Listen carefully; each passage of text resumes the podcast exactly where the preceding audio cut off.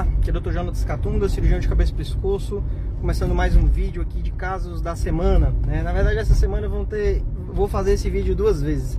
Eu fiz a primeira no sábado passado e deu muito certo. Eu gravei vídeo logo após sair dos meus atendimentos em Itapipoca e hoje gravando logo após os meus atendimentos aqui em Maranguape. Então, hoje foi muita gente que eu atendi e alguns casos merecem atenção, né? É, na primeira, na semana passada, lembrei agora, é importante eu falar isso, que algumas pessoas ficaram preocupadas com a minha segurança gravando um vídeo dirigindo, né? É assim, o celular ele tá preso aqui nesse suporte, eu mal olho para o celular, é direto focado na estrada com as duas mãos no volante e esse carro é automático com todos os itens de segurança, geralmente dirigindo em estradas muito boas, sem correr muito, sem fazer manobras arriscadas. Então, eu não tenho nenhum esforço em falar com vocês através desse vídeo. Pelo contrário, eu acredito que isso me fica até me mantém mais alerta, mais atento, porque se ficar muito parado dá é sono né, no motorista. Eu tenho muitos colegas que passaram por essa experiência traumática, um acidente de estrada, e eu morro de medo de sofrer um acidente. Então, quanto a isso, fiquem tranquilos, né? Falei sobre isso para é, é, quem se preocupa com a minha segurança ficar tranquilo, que eu também me preocupo, até demais, então vai dar certo. Né? Esses vídeos eu vou continuar fazendo porque foi, foi, foi útil os últimos que eu fiz, né?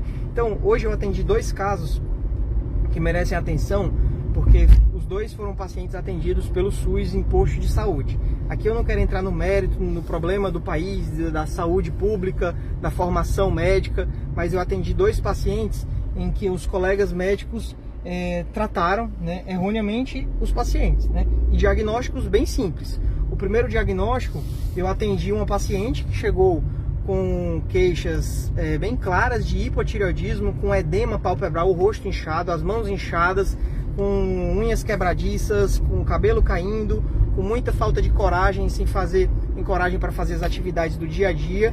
E o exame de sangue TSH acima de 50, T4 livre 04. Quer dizer, um TSH acima de 50 é um resultado muito alterado.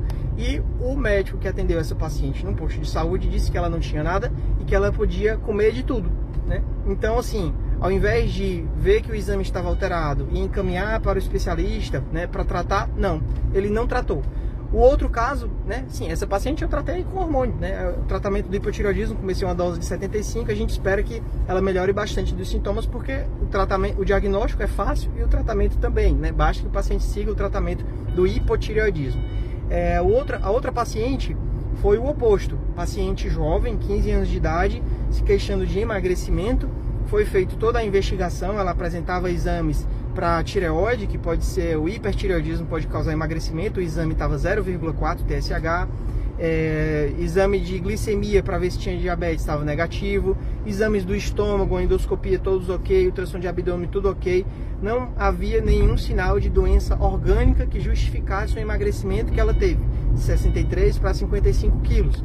Só que pelo IMC ela ainda está dentro do normal, não chega a ser magreza. É, provavelmente a causa do emagrecimento é a ansiedade. A gente conversou bastante com a família, com a, com a, paciente, com a mãe. Provavelmente tem um cunho emocional que ela vai iniciar acompanhamento com o psicólogo.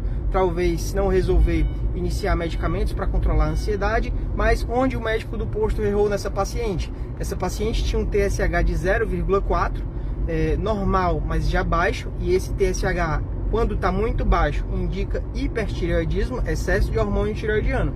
O colega que atendeu essa paciente, ou a colega, acho que era uma médica, que atendeu essa paciente no posto de saúde, prescreveu levotiroxina iniciou hormônio da tireoide para uma paciente que tanto não tinha hipotireoidismo, como tinha talvez quase hipertireoidismo, quer dizer, o diagnóstico bem equivocado. Né? Então, dois casos que me chamaram a atenção, porque isso preocupa é, quantos pacientes não passaram e não chegaram a mim ou a algum especialista, né, iniciando o tratamento né, dessa forma. Né? Da mesma forma, hoje eu atendi uma paciente que fez uma tireoidectomia parcial por um nódulo de 4 centímetros que ao ultrassom não era suspeito, a punção veio Bethesda 2 e mesmo assim foi indicada a cirurgia porque o nódulo era grande, estava incomodando. No resultado da congelação não foi conclusivo, né? não conseguiu fechar se era maligno ou benigno. Quando veio na biópsia final, carcinoma folicular de 4 centímetros. É, diante desse resultado, foi corretamente indicada a totalização, porque é um câncer de 4 centímetros, né? nódulo sólido de 4 centímetros, maligno, foi indicada a totalização e depois foi feita a iodoterapia. Mas qual, qual, foi o problema dessa paciente? Até chegar em um cirurgião de cabeça e pescoço com esse câncer de 4 centímetros, ela por muitos anos acompanhou com um ginecologista que também fazia ultrassom e disse que o nódulo não era nada. Quer dizer, ao longo de anos o nódulo foi crescendo e ainda bem que operou, porque já pensou se ela fosse para um tratamento não cirúrgico, como uma ablação por, por radiofrequência, né? A, a, punção é um exame que não tem uma acurácia muito boa para nódulos grandes. Esse é um caso bem emblemático. O paciente tinha um nódulo grande, 4 centímetros, a punção veio benigno, Bethesda 2, mas era um câncer. Ela não conseguiu coletar as células do câncer. Então, se essa paciente tivesse feito um tratamento não cirúrgico, ela ia estar com o câncer e talvez esse câncer eh, poderia até ter enviado metástases, né? Então o problema seria muito mais sério. Por isso que todo tratamento em medicina, principalmente nos novos tratamentos, a gente sempre precisa ter muito cuidado, né? E a dica desse caso é não acompanhar, de preferência, né? Não acompanhar com pessoas que não tenham né, muito, muita experiência, né? Não são especialistas em problemas da tireoide, porque às vezes pode dar errado. Mas, é, assim, o profissional não é o dia a dia dele, às vezes é, né? Mas o ideal é endocrinologista, cirurgião de cabeça e pescoço, tá? É, de outros casos que eu atendi, hoje eu atendi muitos casos de nódulos suspeitos de ser câncer, uma paciente é, com um bócio multinodular, vários nódulos de um centímetro, mas um deles estava bem próximo da musculatura, esse eu puncionei e na hora da punção a gente percebe uma moderada a alta resistência da agulha. Quando você coloca a agulha num nódulo que ele é suspeito de ser câncer, né? Vem lá. Esse aqui é porque eu tô andando a 60 e toda vez que eu chego perto de 60 ele apita, viu pessoal? Não é alarme de nada não. É, olha aí, ó. Tem, tem que andar sempre nesse limite. Eu não sei como é que desativa isso. Então, essa paciente com nódulo de um centímetro que pode ser câncer, né? Foi funcionado e talvez é, vai ser câncer e vai para cirurgia total porque a tireoide toda doente. Não faz muito sentido se fazer uma parcial se a pessoa tem nódulos dos dois lados da tireoide, né? É, outro caso que eu atendi, que esse também eu sempre me preocupo bastante, uma senhora de 70 e poucos anos, 76 anos, com um nódulo de 4 centímetros no istmo, um nódulo grande, visível nessa região do istmo, e é um nódulo que já está grande e já está na base do pescoço. A gente quase não consegue palpar o fim da tireoide aqui na fúrcula external. É, isso indica que esse nódulo ele pode começar a descer para dentro do tórax. Essa paciente veio para mim para fazer o exame de punção. Então, é, antes de puncionar, eu já conversei né, com a família e com a paciente. Olha, pelo tamanho, pela localização, esse caso já é um caso que tem uma, uma provável indicação de cirurgia. A senhora é uma pessoa, apesar da idade, é uma pessoa bem ativa, não tem nenhuma doença séria, não toma remédio para nada, 76 anos, nunca tinha feito nenhuma cirurgia. E ela disse: Não, não, já vivi demais, eu não quero fazer cirurgia, não. Aí é que está o problema. É, às vezes a pessoa tem um problema de saúde que é simples de resolver, mas por conta do medo a pessoa vai adiando e um dia pode acontecer dela querer se tratar, mudar de ideia e não ser mais possível tratar. Eu já atendi pacientes idosos, 90, 95 anos, que quando eram mais jovens já tinham um nódulo grande na tireoide, foi indicado cirurgia e a pessoa não quis. Então essa senhora de 76, o nódulo aqui já entrando na fúrcula, né? Já não seria mergulhante, mas é o que a gente fala, mergulhando os pés. Se não cuidar agora, esse nódulo ele pode crescer cada vez mais e ser mais difícil de resolver. Talvez é, ser necessário o, a participação do cirurgião torácico para fazer uma esternotomia então, é, a cirurgia do bócio mergulhante, na maioria dos casos a gente consegue soltar por cima, mas à medida que o tempo passa e a pessoa não cuida, esse bócio mergulhante ele pode né, descer cada vez mais, né? Então, vai ficando cada vez mais difícil. Ela, expliquei bastante, sempre eu, eu, não sei ser um fazedor de exame. Um paciente que vem para mim para fazer uma punção, eu faço uma consulta, vejo todos os exames, explico tudo, porque eu acho que eu não deixo de ser médico, né? Só que é um médico que está fazendo uma coleta de um exame. Eu expliquei tudo e é, eu espero que Deus ilumine a mente dela. Até faço uma analogia, né? Deus está jogando a corda e ela não está querendo pegar, né? Então é, tem que se cuidar, né? Às vezes a medicina tem toda a tecnologia disponível naquele momento, mas a pessoa não cuida naquele momento e o problema progride.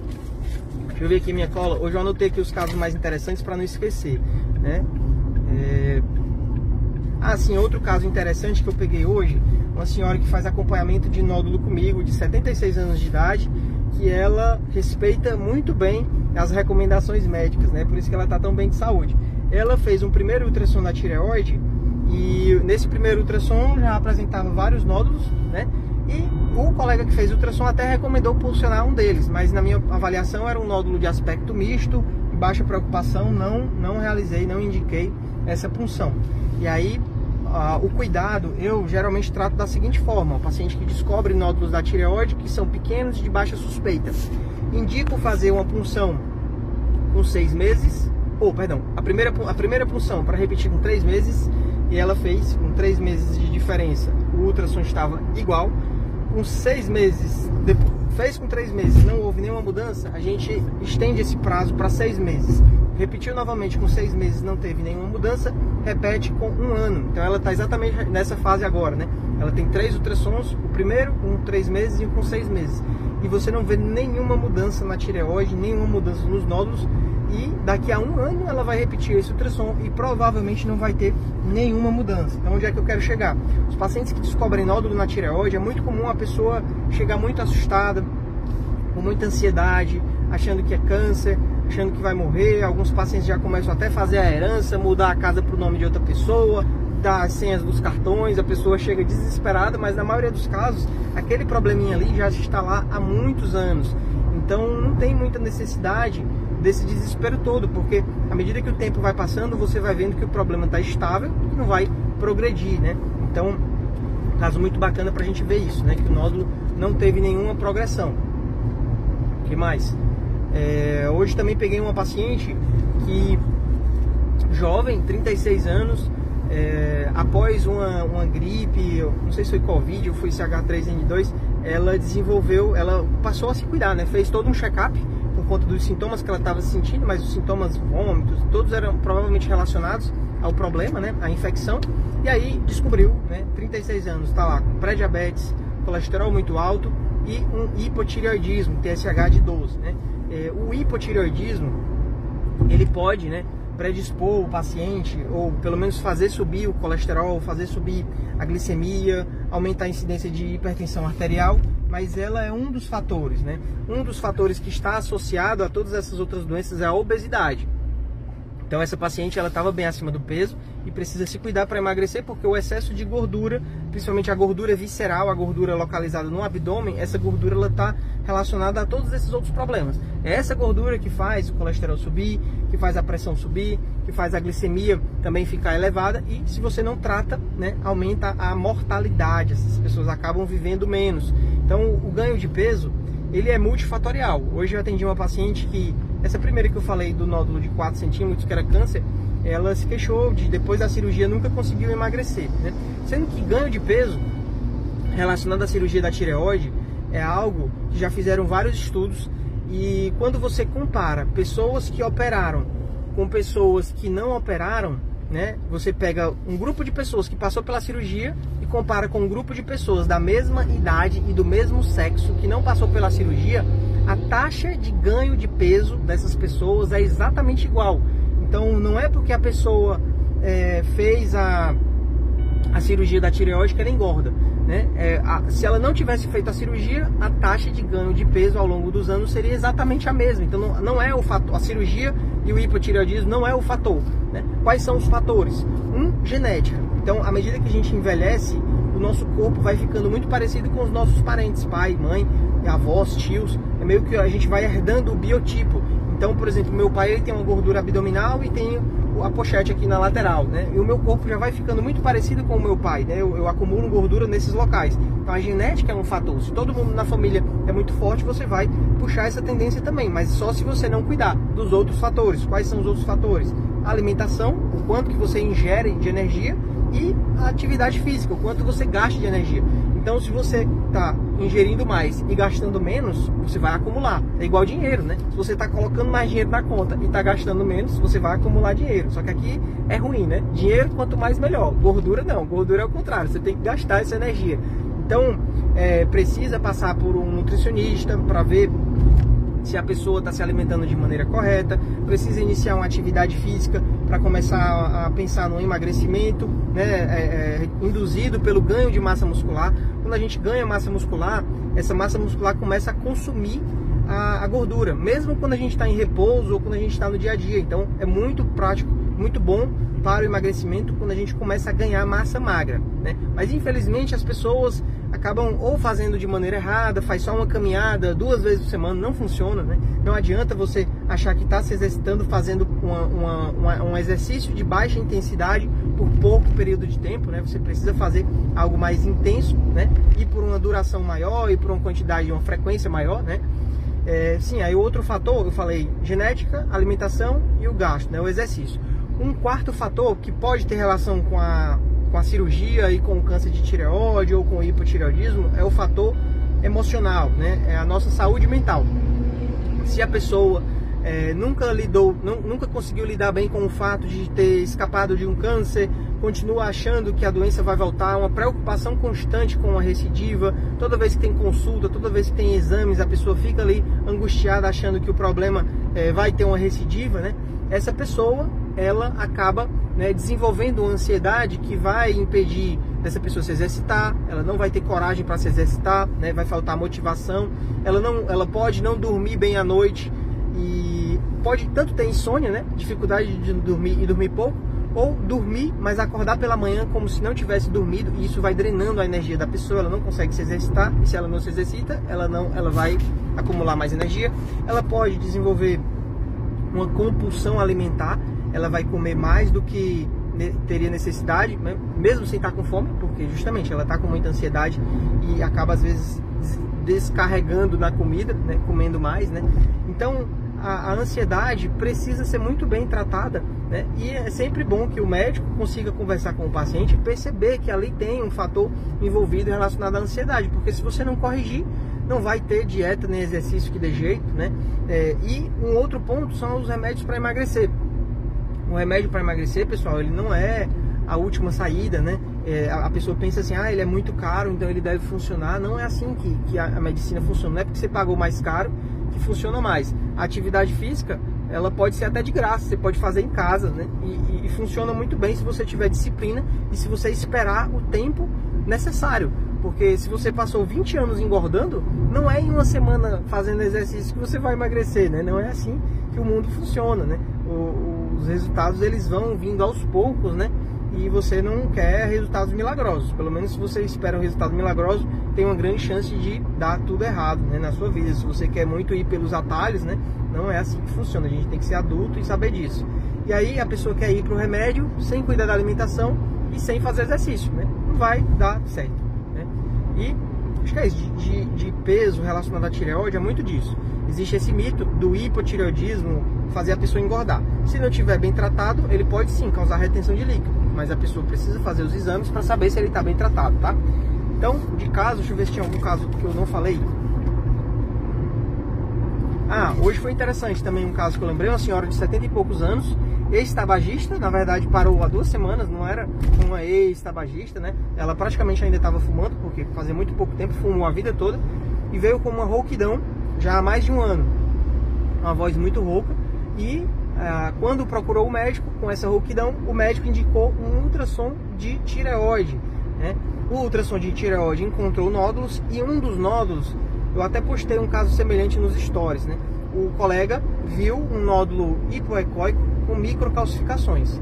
Na verdade, quando eu olhei esse paciente antes de fazer a punção, a imagem era do nódulo misto com os cristais de coloide, com um artefato causado pelo líquido, que fica branco. Então, de fato, ele era pretinho com pontos brancos. Só que ele não era o pretinho com pontos brancos relacionados ao hipoecóico com microcalcificações, mas sim de um nódulo misto com esses cristais de coloide, que é algo que aparece no cisto, né? na parte líquida do nódulo. Então, um caso muito bem tranquilo. Como essa paciente tinha uma suspeita, por conta dessa rouquidão, né? a suspeita de ser um câncer de laringe, Nessa paciente, eu não fiz a punção, decidi só acompanhar porque era um nódulo misto, né? não era esse nódulo hipo com microcalcificações. A gente vai acompanhar o nódulo e ela vai fazer uma laringoscopia. Hoje eu não trouxe meu material de laringoscopia, não fiz o exame. Mas é muito importante que toda pessoa que fuma ou que parou de fumar, principalmente se essa pessoa tem mais de 50 anos, e se a pessoa tem uma rouquidão que não melhora, mais de duas semanas constantemente rouca, essa paciente já tinha meses, acho que até anos, é, um ano com rouquidão, precisa fazer a laringoscopia. É o exame que a gente entra com uma câmera pela boca, né, para avaliar como estão as pregas vocais. A prega vocal ela pode é, causar, ela pode é, produzir o som de uma maneira muito ruim, né? A rouquidão quando surge um tumor na prega vocal. Esse tumor é tipo uma carne, uma neoplasia, realmente uma ferida que aparece na prega vocal. Quando ele é um tumor pequeno, ele já causa rouquidão e à medida que ele vai crescendo, a voz vai piorando cada vez mais porque corda vocal é que nem a corda do violão, né? É como se fosse crescendo um tumor e o som vai saindo diferente. Então a pessoa vai tendo uma rouquidão. Até que um dia esse tumor ele pode começar a atrapalhar as funções de proteção da via aérea. O paciente começa a ter engasgo, o paciente começa a ter dificuldade de engolir e chega um dia que o tumor cresce tanto que ele tampa a passagem do ar e o paciente desenvolve dificuldade de respirar. Então, câncer de laringe é uma doença séria que, infelizmente, né, é, aqui mais um caso, né, de um médico que pediu o exame errado ou passou o remédio errado, né? O médico pediu o exame de ultrassom ao invés de ter passado o exame de laringoscopia. E a laringoscopia é um exame acessível, né? É, tem pelo SUS, não sei o tempo de espera, mas é um exame que a gente utiliza basicamente anestesia local, o spray na cavidade oral para avaliar bem essa região, né? E quando detectado cedo, o câncer de laringe é altamente curável. Ah, basta uma microcirurgia de laringe, uma cirurgia que você consegue dar alta para o paciente no dia seguinte, você consegue remover o tumor né, e está curado.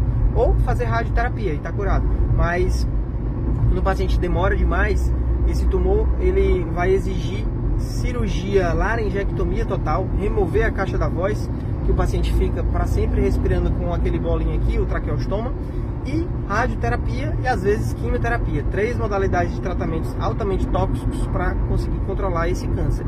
Então, resumindo, se você conhece alguém que está rouco, principalmente uma pessoa que fuma, recomende fazer o exame de laringoscopia, pois pode ser que aquilo dali seja um câncer de laringe. Né? De casos, eu acho que então, o vídeo já está longo, né?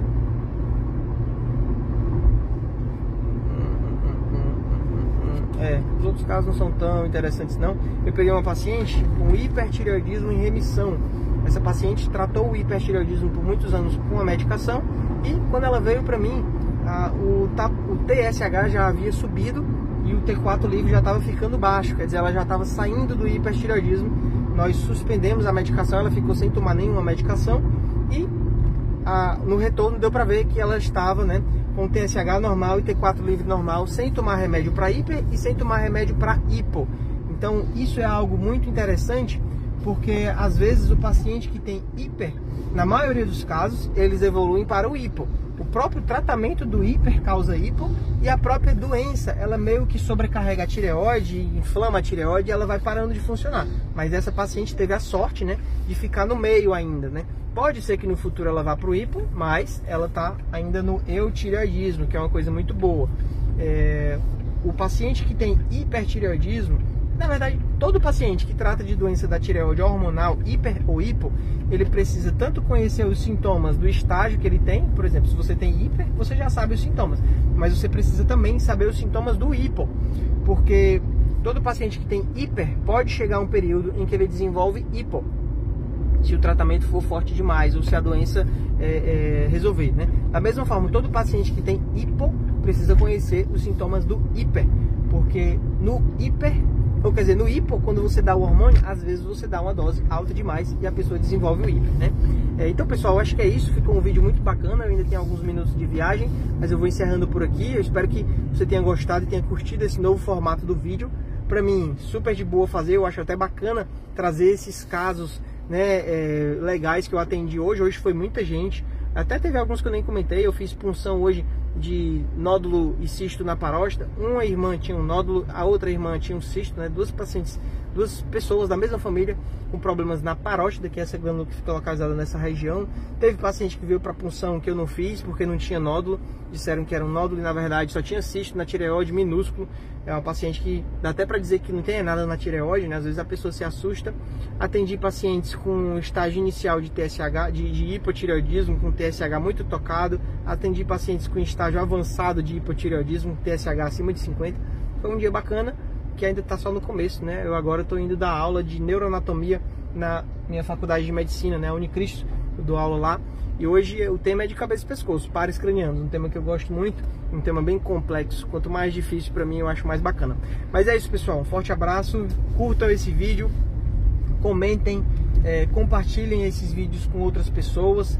É, teve uma pessoa que me deu uma sugestão muito interessante que é transformar esse vídeo aqui em um episódio do podcast. Extrair o áudio e jogar no podcast que aí a pessoa pode assistir, é, escutar o episódio, né, sem precisar de fato ficar assistindo, porque o vídeo ele não tem muita mudança, né, é só eu olhando aqui para a câmera, olhando para frente, então daria para só escutar enquanto a pessoa faz outra coisa e aprender sobre esses casos de medicina. Então eu vou acatar essa, essa, essa ideia, né, e vou transformar em podcast. Essa semana eu vou lançar esse episódio aqui hoje, hoje também tem live, mas eu vou lançar esse episódio hoje. E no sábado eu tenho atendimentos em Quixadá e Quixeramobim. Então eu vou pegar casos lá também e vou divulgar com vocês, né? Que eu acho que ajuda o paciente a entender um pouco mais sobre o próprio problema, escutando sobre outros problemas. É isso, um forte abraço, até a próxima, valeu!